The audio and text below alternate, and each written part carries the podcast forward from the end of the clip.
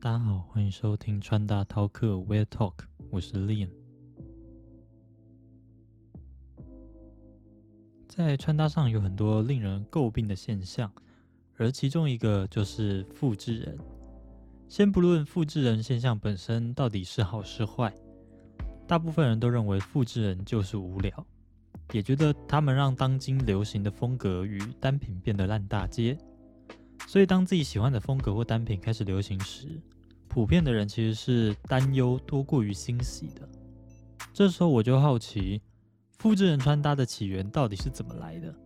关于普通人，也就是没有特意研究穿搭的人们，其实很容易理解，就是因为想打安全牌，所以身上都是当今审美能够接受的单品。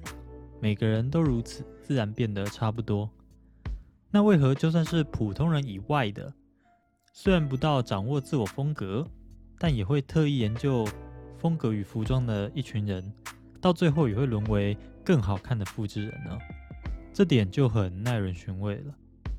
而在想起之前的 City Boy 理论，以及与网友在 d c a r 的讨论过后，我得出一个可能的结论，那就是因为会被规则所影响。在之前的节目，我们有提到规则会让自己被局限，在某些地方跨越不出去。这里我就在想，那如果规则越来越多呢？前段时间，D 卡穿搭版的官方小编抛出了一篇文章，名称是《如何成为质感 City Boy》，卡友教教你。里面汇整了很多卡友的文章，以及七篇卡友的实穿分享。我个人觉得。那篇文章整理的很好，现在这篇文章也还在，有兴趣的朋友可以去找来看。不过这次的重点不是文章本身，而是我在下面与网友的讨论。这位与我讨论的网友一开始是在下面留言提到说，其中几个穿搭根本就不是 City Boy，然后针对他觉得可以修改的地方做出评价。而我看到他的评价，感觉很有条理，但跟我的想法有些不同。所以就开始了一系列的讨论，整个讨论过程我就不再赘述。不过我也算是大概了解他的想法。他说他对 City Boy 的外观形式理解为舒服、质感、和谐，单品颜色多元但不张扬。在这里要先说，这些定义都没有对错，纯粹就是每个人不同的见解而已。不过，他跟早些时候我有提及的 YouTuber 小屁孩他说的明显有些不相同。小屁孩给的建议是，单柄材质建议硬挺来产生蓬松的效果，然后用层次堆叠出分量感。而鞋子基本款就好，也不用特意限制，只要朴素百搭就可以。这两个人说的都没有太大的冲突，不过两个人的重点明显的也不太一样。那我们应该相信谁呢？如果我们遵循这位网友的做法，那相信小屁孩那一派的人是不是就会觉得，嗯，网友这一派不是 City Boy？反过来说，使用小屁孩的步骤来穿着的话，是不是网友派的人就会觉得对方不是 City Boy？这样的话，到底要怎么成为一个大众认可的 City Boy 呢？最后得出的解法其实是两个人说的都要做到。听到这里的朋友应该能理解我说。为什么规则会产生复制人了吧？当一个风格开始产生各种不同的见解时，那最安全的方法其实就是把见解全部都做到。但随着见解的越来越多，束缚的也就越来越大，最后规则变得超级多，大家能够自由发挥的范围就越来越小。全部人当然就只能穿成同一个样子，才能变成大众认可的那个风格，就像 City Boy。其实那天迪卡尔文章下，除了我与网友的讨论以外，也有其他不同的见解。例如说，有些人认为 City Boy 的精华在于细节，口袋与版型的细节，以及种种机能且不失休闲的组合才是精华的所在。而另外也有人认为，文章里面的 City Boy 范例都太过于宽大，太过 oversize，太过头了。所以我们来把大家的想法全部总结在一起。一个大家认可的标准就是舒适、质感、和谐，单品颜色多元但不张扬。然后单品要选用硬挺的材质来产生蓬松的效果，再用层次堆叠出分量感。鞋子可以指基本款就好，但在细节上要颇有心思，例如说机能与休闲的组合，但也不能太过宽松，变得像小孩穿大人衣服一样。以上这些就是成为 City Boy 的大众条件，而这些条件的来源只是一篇文章加一个 YouTube 的影片所产生。然而，我相信大家的看法远远不止这些。那面对越来越多详细叙述的条件，我们到底能自由发挥成什么样子呢？在这边，我们先来跳脱 City Boy，看看别的领域是否也越来越多的规则。首先是在日系风格很常提到的森女系。森女的由来其实超简单。这个词汇是来自于 Mixi 森女群组的创始人 Choco，原因是他的朋友曾经形容她就好像是从森林里走出的女孩，就是这位 Choco 开始，进而演变出森女这个超级大的类别。那从二零零九年发迹至今，到底演变出哪些的个人见解呢？以下的叙述大家不用特别记忆，只要听听这个惊人的长度就可以了。现在大家对森女的定义有。爱穿毛线衣服以及阔边草帽，常常使用小型的手袋，喜欢格子、圆点等等。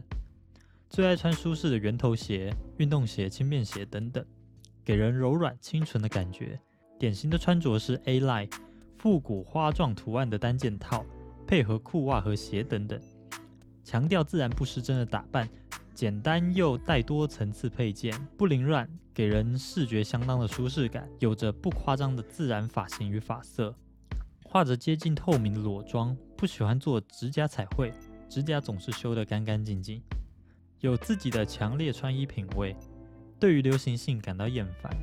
衣服一律以棉、麻等天然材质为主，颜色上基本选择富有大自然气息的大地色、裸色及暖色。以传达温柔安静的气质，服装图案偏重于田园风，碎花、格纹、民族图腾等等来者不拒，并搭配刺绣、毛线织物等等带有手工打造印记的配饰，看似温暖而有趣。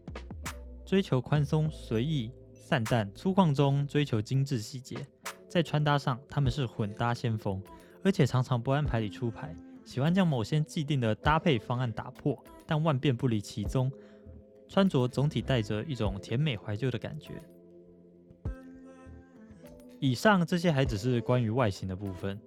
如果这些全部都要做到才能称之为大众认可的僧女，那大家都穿的相似也是在意料之中吧。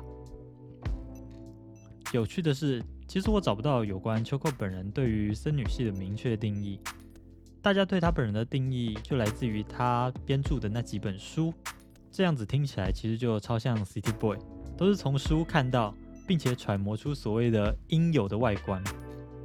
不过这个就比 City Boy 还要更加有趣，因为 City Boy 至少还有本人的明确定义，而这个没有一个明确定义的风格，却一样可以演变出如此多的非本人认证规则。可见定义本身有时候跟创始人的核心理念根本完全无关，都是我们自己的多加揣测。碰到这里，大家可能会说。那就不要每个规则都遵守就好啦。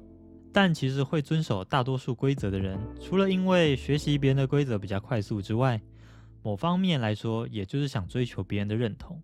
当你想追求越多人的认同，自然就会去遵守越多人的规则。所以通常就是完全不遵守，或者是完全都遵守。懂得聪明选择的人还是少数。那到底要怎么解决大家都穿的一样的问题呢？其实就是把这个风格的核心掌握住。森女系的最初定义已经随着时间消逝，所以我们已经不能胡乱评断核心是否存在。但 City Boy 目前对外观的定义只是不注重外表这几个简单的字而已，可见 City Boy 的重点根本不在于外观。那为什么又要为了一个本身不是最重要的部分去定下规矩，进而局限自己呢？这点我觉得是可以多多思考的。最后来个突发奇想：如果今天森女系创始人 Choco 突然出现，并说你们这样子其实超级不森女，或者 City Boy 的最初解说者木下消耗突然发表说，现在一位追求 City Boy 名词的人，其实是最不符合这个精神的存在。那现在这些努力为 City Boy 做出自己定义的人们，又会怎么想呢？以上就是我对于。